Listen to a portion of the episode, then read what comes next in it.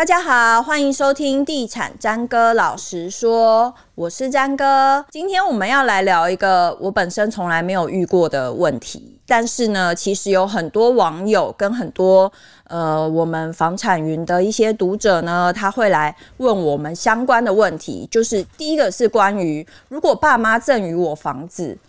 那那个税到底要怎么计算，以及我可以怎么样来做缴纳？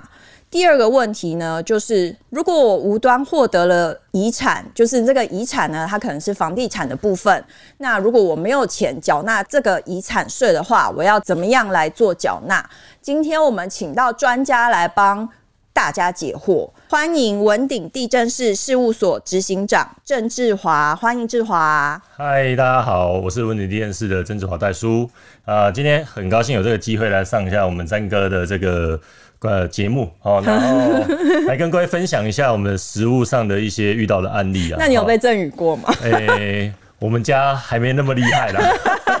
虽然我也跟你一样很想要被赠与，是，真的哈。如果大家很想被赠与，听完这集节目之后回去就可以跟爸妈好好说一下。对对对对，对。第一个问题是呢，就是如果我们用。以一间一千万的房子来看的话，通常赠与税它是怎么样来做计算？呃，其实台湾的法规其实蛮特别的哈。嗯。呃，市价跟政府的公告的限值的价格其实是有落差的。嗯。好，那一般正常的话，如果是房地产的价格市价一千万，好，以平均全台湾一千万左右的房子，嗯，那它的公告限值啊，可能土地加建物的部分可能才两三百万而已。哦，差很大哎。对，所以啊，这个就是长期以来台湾的一个诟病嘛，哈，就是因为我们房价。冲很快，像我们这一波房地产这两年已经热爆了，嗯，对啊，所以啊，呃，但它的公告限值，政府是会看每一年的价格去做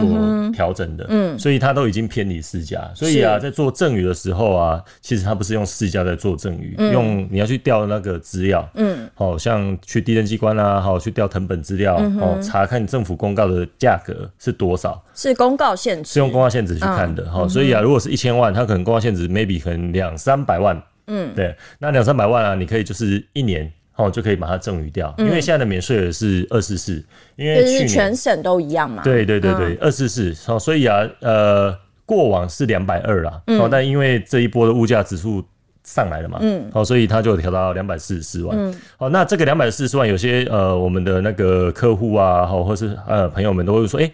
二四四是我给。任何一个人，比如我给 A、给 B、给 C 都二四四吗？其实不是，是我一个人一年度好只能给所有的人二四四。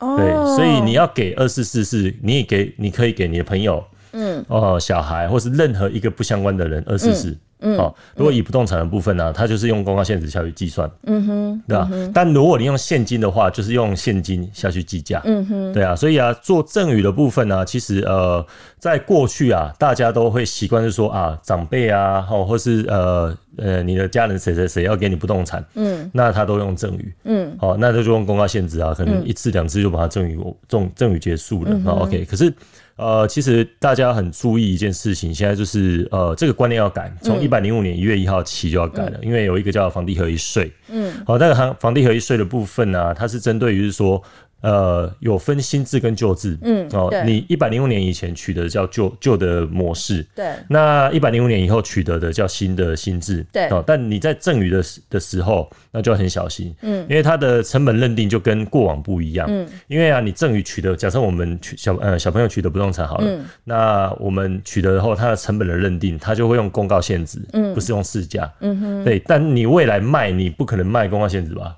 是卖市价，你可以卖市价。对，啊、那假设市价是一千万，公告限值三百万。嗯，那你用赠与的行为哈，假设父母亲用赠与的行为给你，嗯，那你的成本就是三百。嗯，那你未来卖掉一千减三百，就是有七百。政府认定你有七百万赚了七百万，嗯，可是其实你你根本没有赚那么多。哦，所以你的意思是在说，其实赠与税的部分它可能不是最大宗。就是未来会比较大咖，会出现在有可能你买卖房子是对啊，很多很多客户的一个观念嘛，就说啊，我就用赠与赠与就好了，啊嗯。可是其实这个观念在呃一百零五年以后就要做调整，嗯。其实不不是用做赠与，嗯，长辈啊，或是你本身要做资产规划，不应该只是思考单方面的赠与这个行为。当然它是快，嗯，可是你要去思考未来小朋友啊。拿到不动产了以后呢，他有一天会卖嘛。实务上有些客户说啊，我那个不会买，不会卖啦，那个是祖产啊，干嘛？可是很难讲啊。实务上就有很多小朋友拿到不动产了以后，呃，可能做生意失败啊，被查封啊，或要要要要干嘛的，要赶快 赶快出出脱嘛。对对对对，就是转现金嘛，哈啊，然后导致要赶快卖，但一卖发现哇。怎么要缴那么多税？嗯，对啊，像我前几天有几个一个案子，嗯，他跟人家打诉讼了，嗯，然后呢有漏水的部分，嗯，那楼上跟楼下互告，嗯，对啊，然后后来告人家的输了，嗯，对，他说那我房子卖给你好了，嗯，对啊，我不我不我我我不知道住在这边了哈，然后呢，他因为要卖，他那时候赠与他的取得是用赠与的，嗯，用赠与行为取得的，嗯，一卖要缴六百多万，哇塞，对，所以他就说啊，那我不卖了。嗯，懂啊，所以啊，就会变成是，呃，有这种情况出现。所以啊，我们现在的方式都会倾向是说，呃，不要做赠与，嗯，用做买卖，嗯哼，那个买卖的话就是恶性的买卖，嗯，好，然后就是说，呃，要有现金流。假设你有一千万，那你就用一千万跟你的长辈，或是你的谁给你的这个不动产去跟他购买。这样你未来的成本你才会是用一千万计价。哦，意思就是说长辈有一千万的房子，那我就是拿一千万去跟他买，是的，假装跟他买，对，对，也是假，哎、欸，不要说假装，嗯、就是那个的金流，嗯，你那个的金流要走一千万，嗯，对啊，哎呀，所以啊，这个就会变成是，哎、欸，我小朋友可能当下哪有一千万那么多，对啊，对啊，所以那怎么办？嗯，那就变成要做逐年买卖。嗯哼，哦，以前大家观念可能就是叫逐年赠与，嗯，哦，就每年赠与，每年赠与。嗯、可是这个观念要改，要变成逐年买卖。意思就是说，一次买一个持分这样子。对，就买持分，可能分十分之一啊，十分之一买买买买买。对，但做任何的买卖或是赠与这两个的行为，都需要缴一些税啊，嗯，哦，什么土地增值税，然后然后契税、印花、登记规费啊，还有地震式的费用，嗯，好，这些的费用可能都要去考虑到一下，嗯，因为有的父母他长期持有取得，他那个可能增值税，嗯，很重，嗯。哦，比如之前我办过一个西门町的店面的后天的那个阿公，嗯，他光要把这不动产给过给他孙子，他发现哇，这样做完要一千多万的增值税，嗯，那他说那我就不要做了，啊，嗯，我就先放着，嗯，对啊，哎呀，那就会有另外一个方式做规划，嗯，就不一定要走赠与这个的模式，嗯哼，对啊，大致上是这样，嗯，所以那这样子，我们刚刚讲到是说用土地呃现值来看的话，所以。其实，呃，长辈要赠与给你的房地产，也会是他所在的区域，你所要缴纳的赠与税会有不同，对不对？比方说台北市，他可能要缴的就比较多，嗯、然后他可能假设我随便乱讲，台东台东的房子或者是绿岛的房子，可能就会比较便宜。是啊，因为每一个区域哈，它那个。政府公告的价格是不一样的，嗯，哪怕、啊、你的正旁边啊，嗯，你这栋大楼跟隔壁的它的土地的价格就不一样。哦，对，所以啊，嗯、每一个案件它是一个独立的个体的 case，好、嗯嗯哦，所以啊，然后就算这一栋大楼它的每一个人的持分也不一样，嗯哼，所以啊，它的的总公告限制也会不一样，嗯哼，所以啊，如果要做这个规划建议啊，就是说听众可以先去。呃，咨询你信任的地震士，嗯，然后把你想要做的事情跟他做讨论，嗯哼，对啊，因为呃，税的东西啊，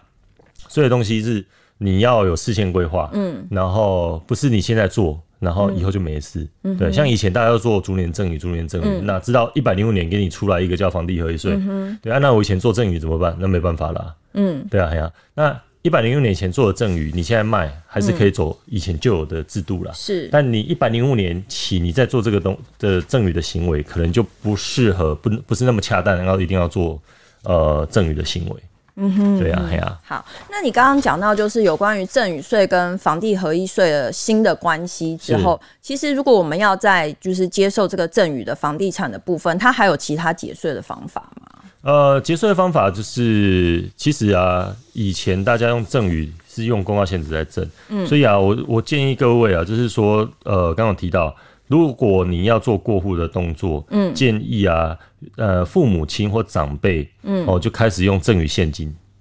哦，用现金赠与给你，嗯，然后你再用现金跟他买，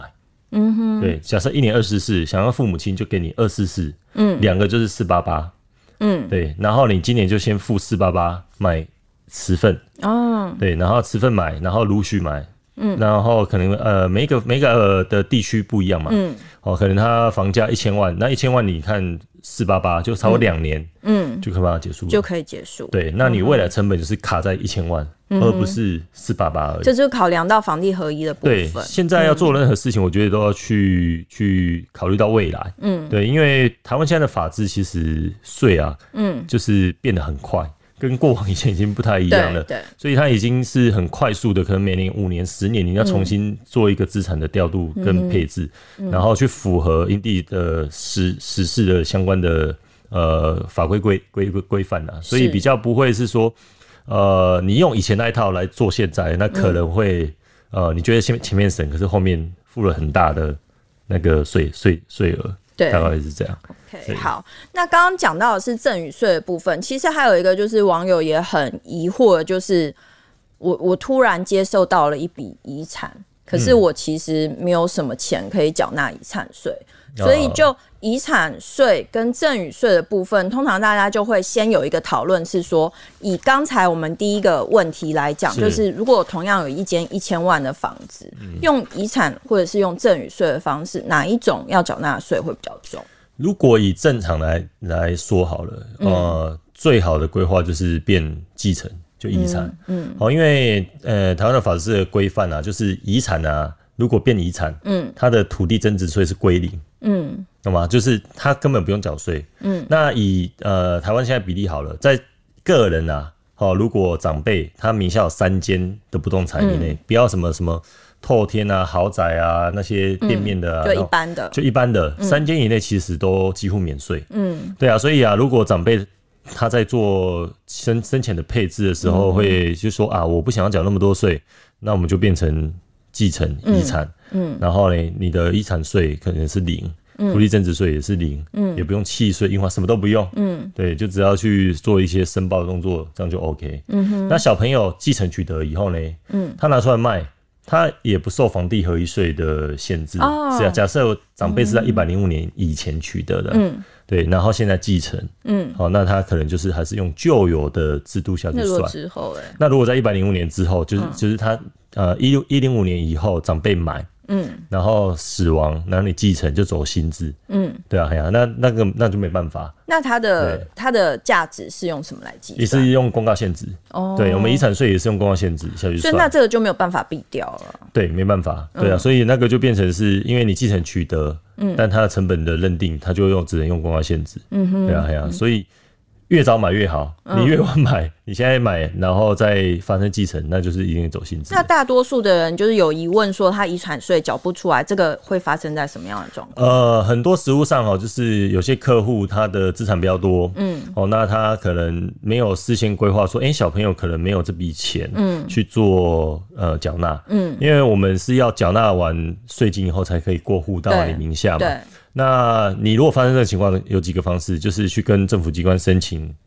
分期付款。嗯，对啊，啊，不然就是你有一些，比如说呃，申请一些抵缴，嗯，比如一些一些什么比较不好的地啊，麒麟地啊、废地啊、道路用地啊、公共设施的一些地，你也可以申请抵缴。哎、欸，那我有问题，可以用遗产的这一笔地去做抵缴吗？哎、欸，可以，可以，对，可以，哦、没错。然后，然后呢，其实如果更呃提早规划，我觉得建议是这样，就是说你长辈啊。我爸，你自己有资产的时候，你应该在生前买一个寿险，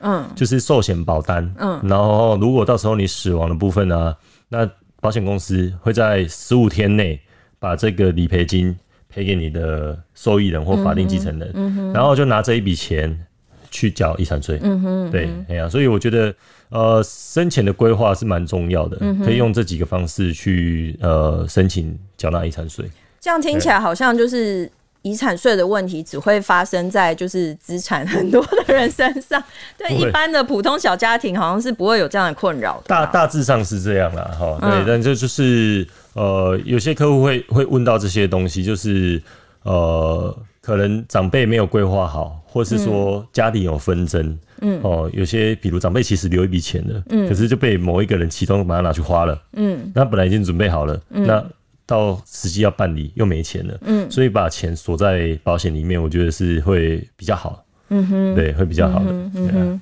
今天我们聊到就是有关于如果长辈赠予你房地产，那在税务的部分，你可以做一个怎么样事前或者是事后的规划。也聊到说，如果以赠与税或是以你继承房地产的状况来看，怎么样的税务的方式会是比较好解决的？是的，是这样子吗？嗯，对，不对？那今天谢谢志华来告诉我们这些眉眉嘎嘎，那也希望大家可以从中间学习到一些东西，这样子。好，谢谢，拜拜。谢谢，拜拜。